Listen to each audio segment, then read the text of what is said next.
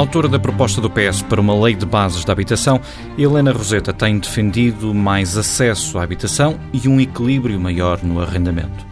Numa altura em que o investimento imobiliário está em níveis máximos e o Banco de Portugal alerta para o perigo de bolha, a deputada socialista e presidente da Assembleia Municipal de Lisboa é convidada desta semana da Vida do Dinheiro. Bem-vinda, Helena Roseta. Muito obrigada uh, pelo convite. Estamos perante uma crise na habitação.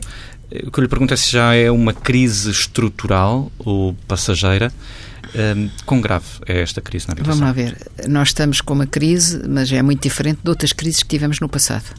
É bom lembrar isto, que é para não haver confusões. Quando se dá o 25 de Abril, nós tínhamos meio milhão de casas em falta. Havia mais uh, famílias do que casas. Nós, neste momento, temos casas a mais do que famílias. Portanto, temos recursos até a mais. Eles estão é mal distribuídos e alguns estão fechados e ninguém os usa. Portanto, é uma crise diferente das anteriores. A isto soma-se outra questão. Nós tínhamos uma procura interna e o mercado a funcionar à nossa escala e com uh, as plataformas digitais, com o aparecimento do, do, alojamento local, com o turismo e com a globalização financeira, a, a procura mudou completamente. Portanto, o que é que nós temos hoje?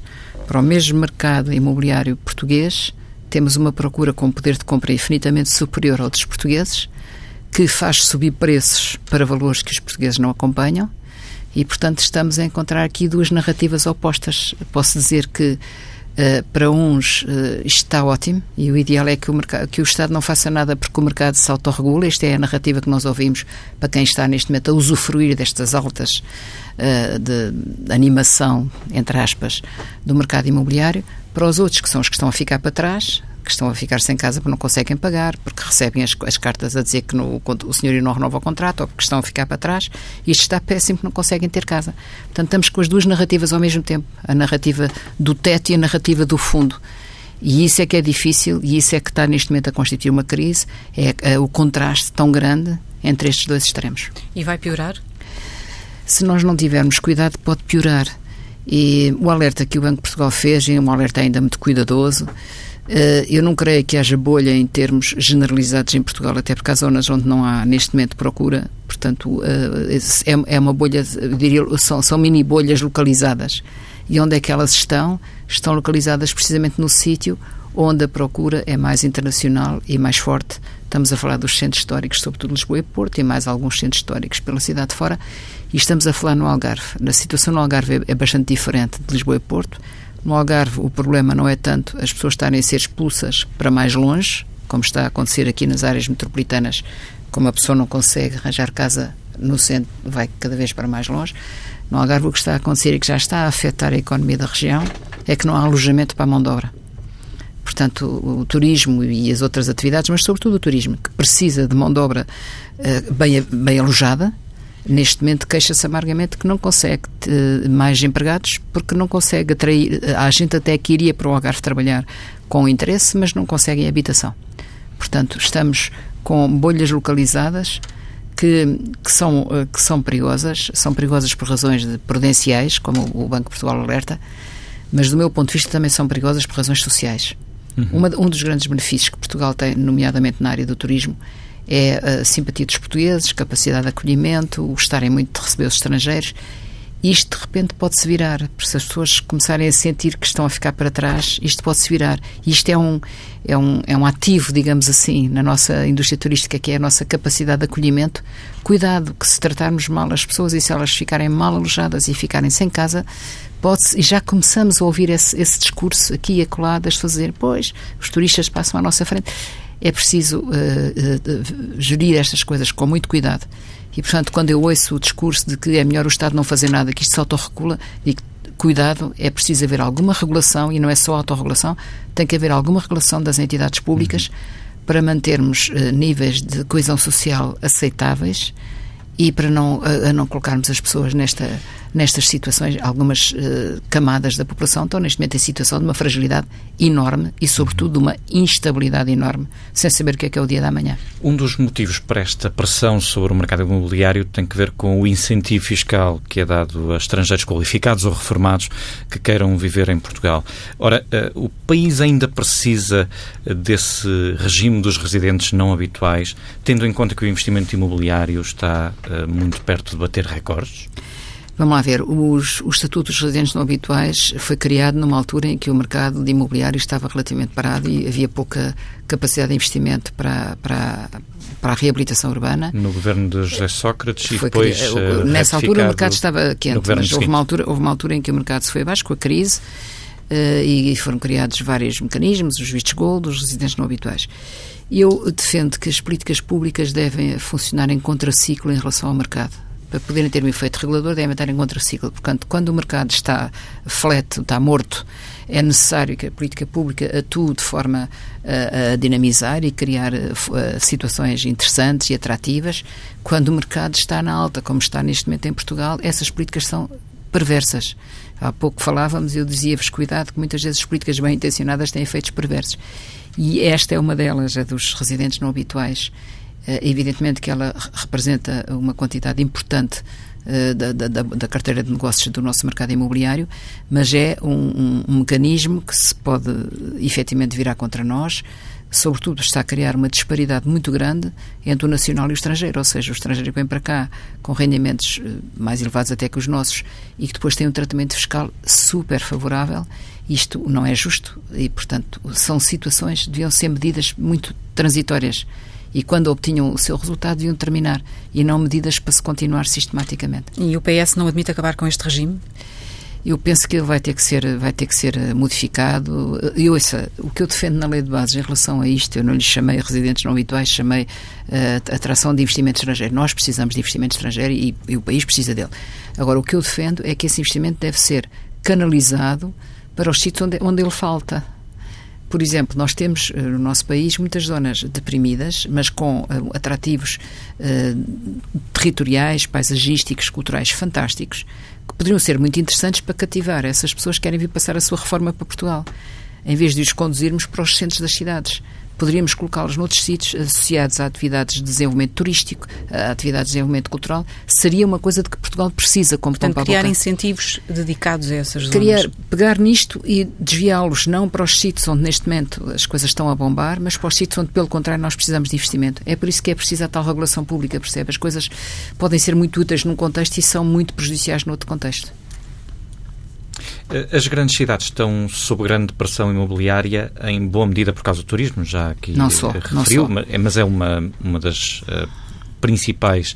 Uh, podemos falar numa tempestade perfeita que, que gerou esta, esta pressão, mas outras cidades europeias adotaram medidas para proteger as populações de um turismo mais agressivo. O Parlamento não poderia adotar algumas dessas medidas? Isso está a ser discutido neste momento no Parlamento mas eu acho também que é, é, é, muito redutor dizermos que isto é tudo por causa do alojamento local. O alojamento local tem aqui. É, é não disse isso, não, é, é uma das disse. razões? Eu sei que não disse, mas eu estou agora a extremar uhum. para, para encontrar as conversas que a gente ouve. Uhum. Aquilo que eu lhe queria dizer é o seguinte: nós precisamos efetivamente de tomar medidas para, hum, enfim, regular eh, de alguma forma as coisas, mas também não podemos esquecer que os fatores deste agravamento súbito dos preços e desta instabilidade que se criou, sobretudo no rendimento urbano, não são apenas o turismo e o alojamento local.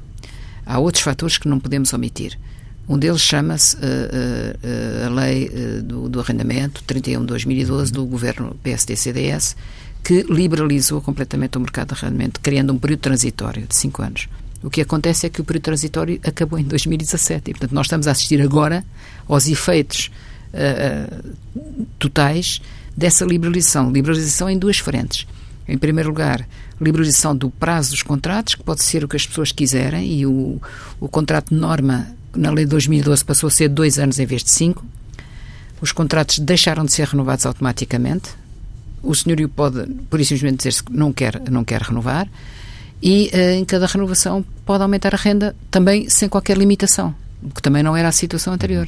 Os aumentos de renda estavam condicionados ao estado de conservação da casa, portanto, ao mínimo de garantias de que aquele valor correspondia a uma realidade. Mas tendo em conta esse Nesse fim, momento, tudo isto esse desapareceu. Fim momento transitório, temos essa pressão Isto do está turismo. a acontecer, está, mas, mas não voltando, é só a pressão. voltando à minha questão, uh, Mas é que eu queria falar da questão do arrendamento, quer dizer, Uhum. a legislação do arrendamento, a, liberalização do arrendamento, tal como ela foi feita, somado ao efeito externo do aumento do turismo e somado ao aparecimento das plataformas do alojamento local, que permitiram também transações muito mais rápidas e uma alteração completa das relações de mercado, tudo isto é que faz a tempestade perfeita. Portanto, não podemos ignorar que a lei do arrendamento também teve aqui responsabilidades grandes. E, está- e continua a ter.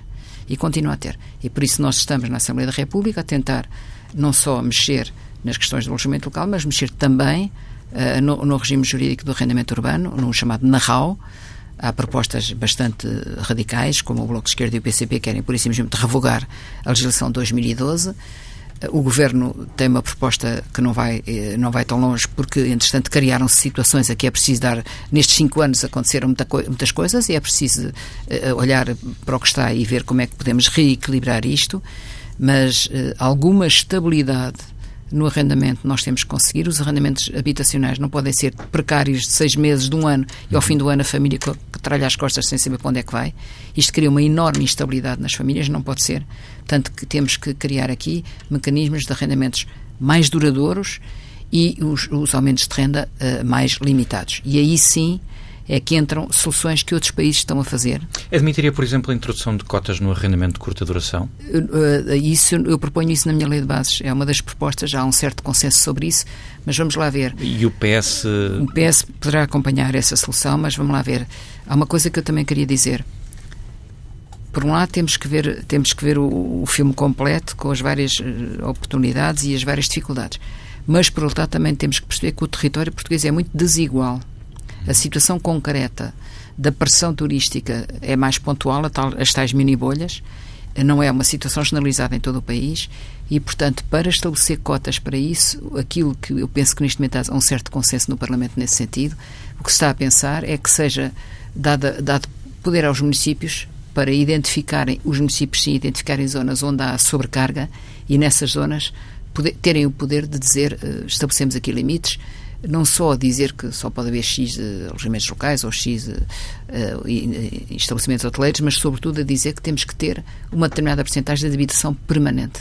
O nosso problema não é ser contra o alojamento local, o nosso problema é estarmos a, a prejudicar a habitação permanente a troco do alojamento local. O alojamento local uh, deve continuar a ter um papel, sempre existiu com outros nomes, sempre existiu com outros nomes. Eram as pensões, eram os quartos alugados aos turistas no Algarve, sempre existiu.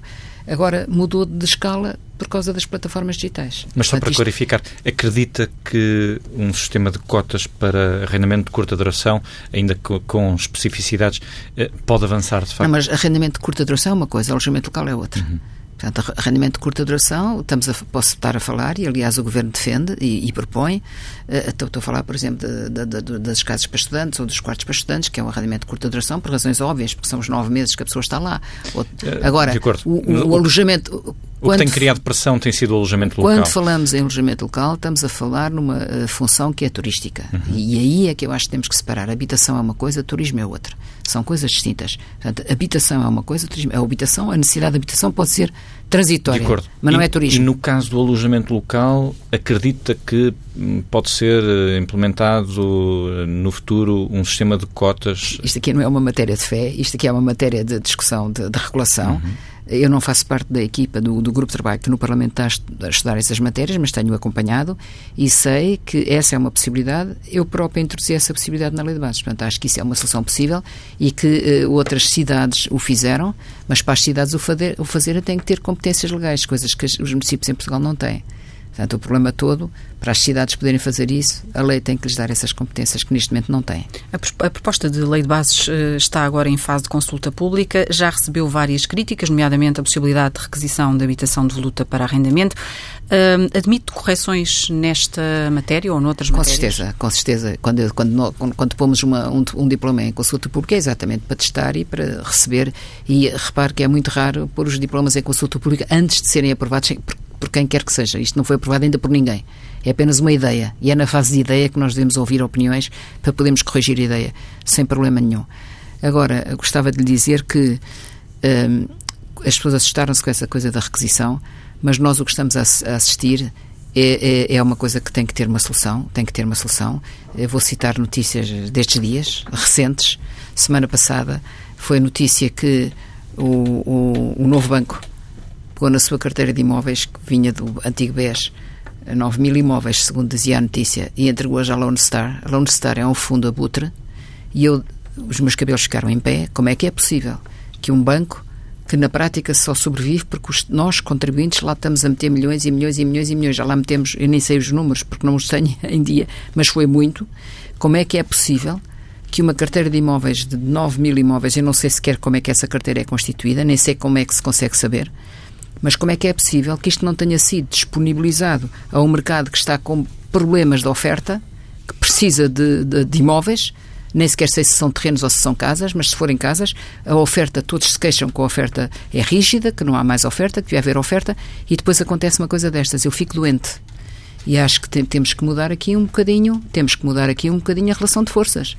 Quando um, quando um banco, como um novo banco, que recebeu as ajudas públicas que recebeu, e as ajudas públicas à custa dos contribuintes portugueses, faz isso, não acontece nada, não há uma regulação estatal, e isto faz-me muita, muita espécie.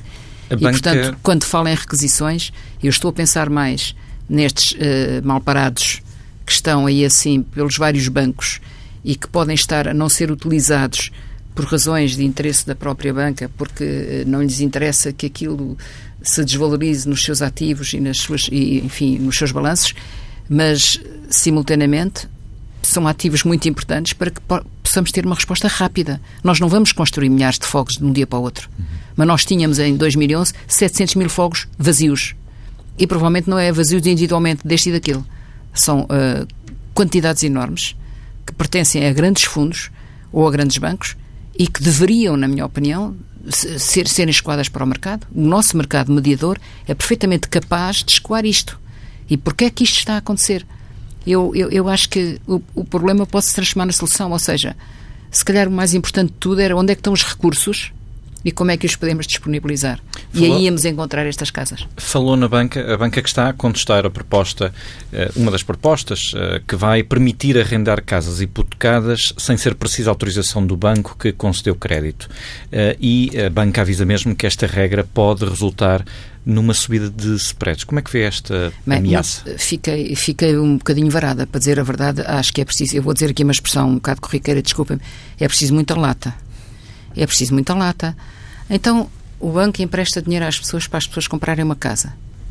E depois não quer que as pessoas façam dessa casa aquilo que querem fazer. Se essa pessoa quiser alugar a casa, não pode alugar a casa, tem que ir de licença ao banco. Então, mas o banco emprestou dinheiro. Quem é que é o proprietário? É o que está a pagar a hipoteca ou é o banco? Se é o banco, meu caro senhor, então as pessoas que estão a pagar neste momento casas aos bancos deixam de pagar IMI, deixam de pagar condomínio, deixam de pagar obras nas casas, porque o senhorio é o banco. Agora, se o, se, se o proprietário é, é, quem está a pagar o empréstimo, então ele tem que poder dar livre destino à casa que comprou, que está, que está a pagar, que está a pagar. Nem eu percebo eu estive a ler o comunicado, os, vi os argumentos, estive a ler o comunicado Os bancos alegam, nomeadamente, que com este regime em vigor as condições de crédito seriam outras mas e que há um que... agravamento do risco. Mas, mas isso é que é, é, é, está tudo mal, o raciocínio está errado, então vamos lá ver. Porquê é que o risco era maior? Mas o risco, o risco do arrendamento é, é, de quem, é de quem colocou a casa em arrendamento, não é do banco. Aliás, o que o, que o Governo propõe na, na, na, legislação é que se essas casas forem arrendadas nessas condições, no contrato de arrendamento tem que lá figurar que, que há uma hipoteca e onde é que está a hipoteca e até diz que a conta bancária para pagar a renda deve ser a conta correspondente ao mutuário. Portanto, uh, eu acho que isso de facto é, é, é virar, virar a, a realidade do avesso e é o banco a tentar dizer-nos que há um grande risco porque se calhar os inquilinos uh, dessas casas depois vão estragar as casas e depois o banco é que fica com elas porque depois a pessoa não paga. Mas eu pergunto, qual é o maior risco do banco? É isso ou é o risco da pessoa nem sequer pagar o seu empréstimo? Se uma pessoa puder alugar a casa, se calhar tem uma ajuda para pagar os seus empréstimos. E podemos baixar muito os tais non-performing loans, os tais mal parados, uhum. para muitas famílias. E, portanto, acho que de facto é uma, é uma argumentação que não é aceitável e a banca portuguesa devia pôr a mão na consciência pela responsabilidade que tem na situação de crise que Portugal atravessou e pela quantidade de dinheiro que os portugueses já meteram na banca portuguesa. Aqui isto tem que haver limites. O PS propõe a proteção uh, face a despejos dos idosos que transitaram involuntariamente para o novo regime de rendimento urbano, uh, mas também para os que não estão, aliás, para os que estão no novo regime e residam nas mesmas casas há mais de 15 anos. Uh, mas 15 anos porque o PS não admitiria uma extensão para outros idosos isso foi uma grande discussão que tivemos. 15 eh, anos foi uma, um equilíbrio, digamos assim. A proposta que o Governo apresentou da alteração do, do arrendamento urbano protege os idosos há mais de 25 anos na mesma casa. E, portanto, nós, quando avançamos com os 15 anos, já foi uma solução mais vantajosa do que aquela que o Governo está a propor para o regime do arrendamento urbano. Uh, podíamos até não pôr prazo nenhum. Mas isso, lá está os efeitos perversos. O que é que iria acontecer se nós disséssemos neste momento não se podem despejar pessoas idosas Uh, ninguém nunca mais alugava uma casa a uma pessoa que tivesse mais de 65 anos. Portanto, é o tal uhum. equilíbrio, quer dizer, entre, entre, entre a expectativa, por um lado, e por outro lado, a proteção das pessoas mais frágeis que nos fez pensar nesses 15 anos. E porquê é que incluímos os que têm contratos antigos dos, e, os que, e os que já tiveram contratos novos? Porque houve muitas pessoas, como é público e notório, sobretudo pessoas idosas com pouca literacia, receberam as cartas dos senhorios e como a lei estava feita, a tal lei de 2012, chamada Lei Cristas, estava feita no sentido que se o inquilino não respondesse é porque estava de acordo, não responderam e, portanto, sem saber, transitaram para o novo regime, que, tem, que deixou de ser indeterminado e passou a ser cinco anos, e viram-se nesta condição agora receberem cartas a dizer acabou. Eu tenho situações, inúmeras situações, em Lisboa e no Porto, designadamente, pessoas com 80, 85 e 90 anos a receberem cartas a dizer acabou o seu contrato. Isto, isto também ultrapassa os limites. Uhum. Portanto, lá está. Tem que haver uma regulação pública para estabelecer aqui alguns limites e garantir as camadas mais frágeis, as pessoas mais idosas, as pessoas deficientes, têm que ter uh, alguma proteção do Estado. Porque senão isto é a lei da selva. E a lei da selva, num direito fundamental, nós não podemos consentir que não é compatível com a lei da selva. Deixe-me perguntar-lhe sobre outro tema. Está a chegar o verão e com ele, hum, naturalmente, os incêndios. Em outubro, Helena Roseta foi muito dura com o Governo por não ter conseguido impedir as catástrofes do ano passado. Acredita que o Governo aprendeu com os erros? Penso que aprendemos todos, não foi só o Governo, aprendemos todos, porque o problema não foi só o Governo eh, não ter cumprido, não ter conseguido o sistema de proteção civil não ter, não ter, ter falhado, como falhou. Eh, os problemas eh, são muito mais fundos. Há, há, um grande senhor chamado Gonçalo Ribeiro Teles que há muitos anos alertou para a necessidade de nós podermos termos que coordenar o nosso território, termos que coordenar a nossa floresta, etc. Aliás, ele costumava dizer em Portugal não há floresta. Há matas e matos. As pessoas não sabem que é uma floresta. Mas o país está Agora, mais preparado, país, mais bem momento, preparado? Ouça, neste momento o que aconteceu, e todos somos testemunhas disso, aconteceu uma limpeza como nunca tinha acontecido. Até quem diga que foi demais, mas pronto, fez-se. Aconteceram estes alertas todos aconteceu uh, contra, uh, contrair-se mais meios. Uh, prepararem-se uh, Forças Armadas, prepararem-se as corporações de bombeiros, portanto, tudo, tudo é possível. Nós nunca podemos jurar que não vão acontecer catástrofes, mas temos que saber que há coisas que não se mudam no ano. E, portanto, eu tenho perfeita consciência que nós continuamos a ter partes importantes do nosso território muito abandonadas. E não é só com a limpeza que, que elas se resolvem, nós temos que levar para lá pessoas. A melhor proteção de um território é gente. Não gente em demasia, porque isso também estraga, mas a melhor proteção de um território é gente. E, portanto, se não levarmos pessoas para estas zonas abandonadas, se não criarmos formas de atração, formas de emprego, formas de gestão da floresta com pessoas, nós não conseguimos eh, ultrapassar este problema e esta desigualdade enorme entre, entre as cidades e o interior. Aliás, eu acho que em Portugal não há interior. Custa muito dizer interior porque um país que se atravessa em duas horas não tem interior. Isso não, é, não existe. Num, existe é zonas abandonadas, que é diferente. Num outro tema, um, preocupa esta crescente divisão entre PS, Bloco e PCP? Teme uma viragem à direita do PS com a recente aproximação ao PSD nos dossiers dos fundos comunitários e da descentralização? Essa linguagem das viragens à direita ou à esquerda não, não me interessa muito. Acho que o que interessa de facto é ver as políticas mas reconhece que há uma maior divisão? Eh, não, preocupa-me. Há, há, há, sobretudo uma tensão grande que é, eh, é previsível que ela aumente até com a questão da aproximação eleitoral, porque cada partido está a tentar puxar para seu lado e as, as autárquicas foram um indicador para os partidos à esquerda do PS de que cuidado que nós podemos estar a perder eleitorado. Portanto, é essa essa tensão é previsível. Eu eu tenho pena que os partidos que, que apoiam este governo não percebam que, do meu ponto de vista, o melhor que teriam a fazer era aprofundar as áreas dos direitos sociais, a saúde, a educação, a habitação Eu ouço-os fazer discursos sobre a habitação muito menos reivindicativos do que aqueles que fazem para a saúde e para a educação. Deveria a habitação estar em igualdade de circunstâncias, porque são áreas em que, por definição, depois do que se passou para trás, a esquerda podia dar um contributo efetivo para criar condições mais favoráveis para o acesso à habitação. Tenho muita pena que a esquerda não agarre esta, esta bandeira e não faça disto, de facto, eh, um, um, um compromisso a prazo e não um compromisso só para as eleições. Vamos então ao habitual comentário com João Duque. Esta semana houve uma decisão importante do Banco Central Europeu que anunciou o fim do programa de compra de ativos. Eh, que impacto é que pode ter para Portugal? Uh, muito e de várias maneiras. E por isso é que é bastante significativo. Em primeiro lugar, convinha, acho eu, rever um bocadinho porque é que esta medida vai agora acabar. Ora bem, tudo começa, era uma vez, o BCE, quando foi formado, e mantém-se esse objetivo que é controlar os preços, o nível de preços na Europa. E como é que se faz isso? Através da política monetária, isto é, eh, aumentando a massa monetária ou reduzindo a massa monetária, aumentando as taxas de desconto de referência no Banco Central ou diminuindo, porque tem um objetivo, e o objetivo é manter a inflação abaixo, ligeiramente abaixo dos 2%. Portanto, quando a inflação está abaixo dos 2%, libertam-se, tiram-se os pés dos pedais e deixa-se o barco andar, o carro andar. Não há travões nem aceleradores. Neste momento o que estávamos era muito abaixo e houve perigo de deflação na Europa. Os preços depois foram começaram a subir à medida que foram injetada massa monetária e as taxas de juros foram baixadas. E neste momento a inflação, último dado, chegou a 1,9% na Europa. Ok, plim, muito dá, perto pronto, do, dos limite. 2%. E eh, é assim, a subir com muita força, porque vinha a crescer eh, praticamente de fevereiro de 2017. Ela vinha, subiu e depois começava a descer, a descer, e estava nos 1,3. E isto, eh, comecei a ficar até preocupado. Isto é que os sintomas já estavam, não estavam a dar, o tratamento não estava a dar.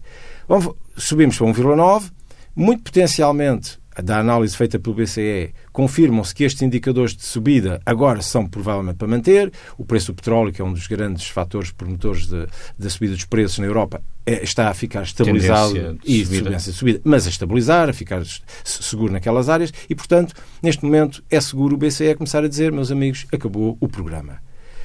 E, portanto, eh, nesta medida, vamos para já eh, baixar a quantidade de títulos que compramos todos os meses eh, ao abrigo deste programa, e em setembro, para metade, e depois em dezembro acabou. Portanto, as taxas de juros vão subir. E isto tem um impacto. É que torna mais difícil, mais caro os investimentos em Portugal. Portanto, potencialmente vai haver uma retração ligeira no consumo por essa via, porque o investimento é mais caro e porque os consumidores, nós, famílias, vamos ter um pouco menos dinheiro porque estamos endividados que é para a compra da casa, etc. por aí fora. Mas vamos dizer, mas isso não são, não são taxas indexadas aos títulos de longo prazo, que é o que estamos a falar até agora. Depois não. Mas é que o Euribor depois vai começar também a subir, provavelmente, porque as taxas de referência no Banco Central vão começar também a subir. E, portanto, temos taxas de curto prazo e de longo prazo a aumentar. Tudo isto aumenta e não é só em Portugal, é também na Europa. Ora, como 42% do nosso PIB é dependente das exportações e deste 70% do das exportações vão para a Europa. Quando as taxas de juros sobem na Europa, retrai-se o investimento e o consumo na Europa e, portanto, tendencialmente, também as nossas exportações vão ser afetadas. Por isso é que isto vai ter impacto em Portugal. Mas para si é uma surpresa este calendário anunciado, não só em relação ao programa de compra de ativos, mas também o facto de ter sido sinalizado que uh, o eventual subida de taxas de juros só irá acontecer depois de outubro de 2019. Não, isso não, não acho que seja assim uma surpresa.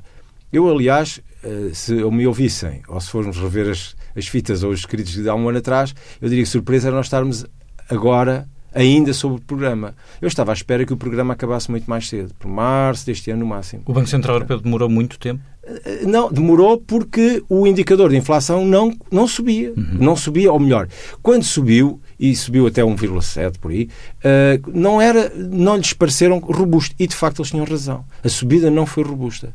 E agora parece, com certeza, que indicaram que esta subida é uma subida que tem indicadores de base robustos e, portanto, eles tiram os pés dos pedais. Uhum. Portanto, eu diria que, em suma, uh, estou surpreendido, uh, no fundo, por ter demorado tanto tempo.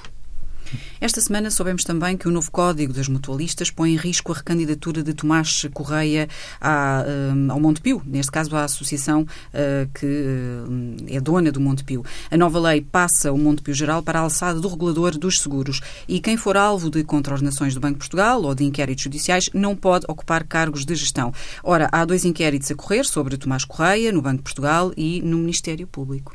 Pois, no fundo, uh, acudindo àquilo que eram os clamores, digamos assim, do mercado, ou melhor, uh, das vozes um pouco mais preocupadas e esclarecidas sobre o tipo de entidade que é a Associação Mutualista, pelo tipo de produtos que estava a emitir e onde ela estava a ser, digamos, coberta em termos de, de, de regulação ou de supervisão, que era dentro da alçada do Ministério do Trabalho o próprio governo, portanto, decide, de facto, transferir a alçada da supervisão para a alçada desta associação que faz o controle das, das instituições seguradoras e de fundos de pensões, etc.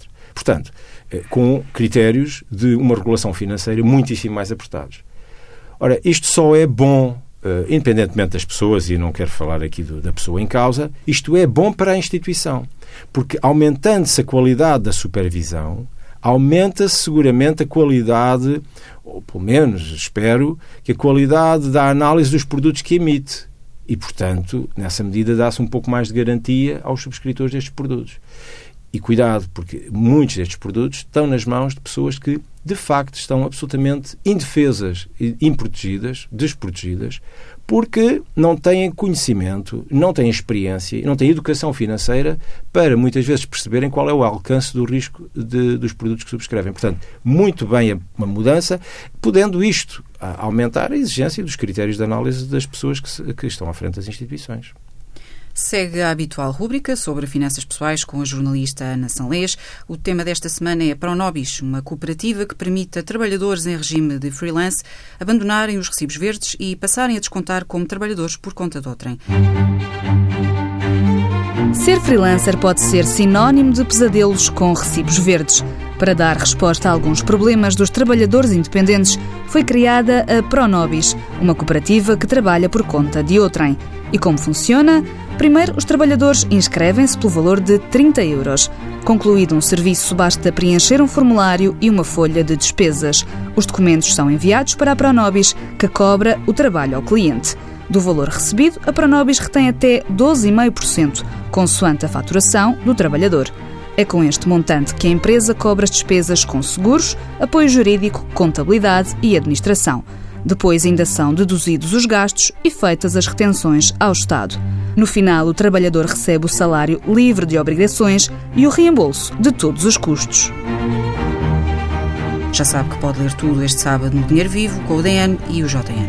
E ouvir as vezes que quiser em tsf.pt.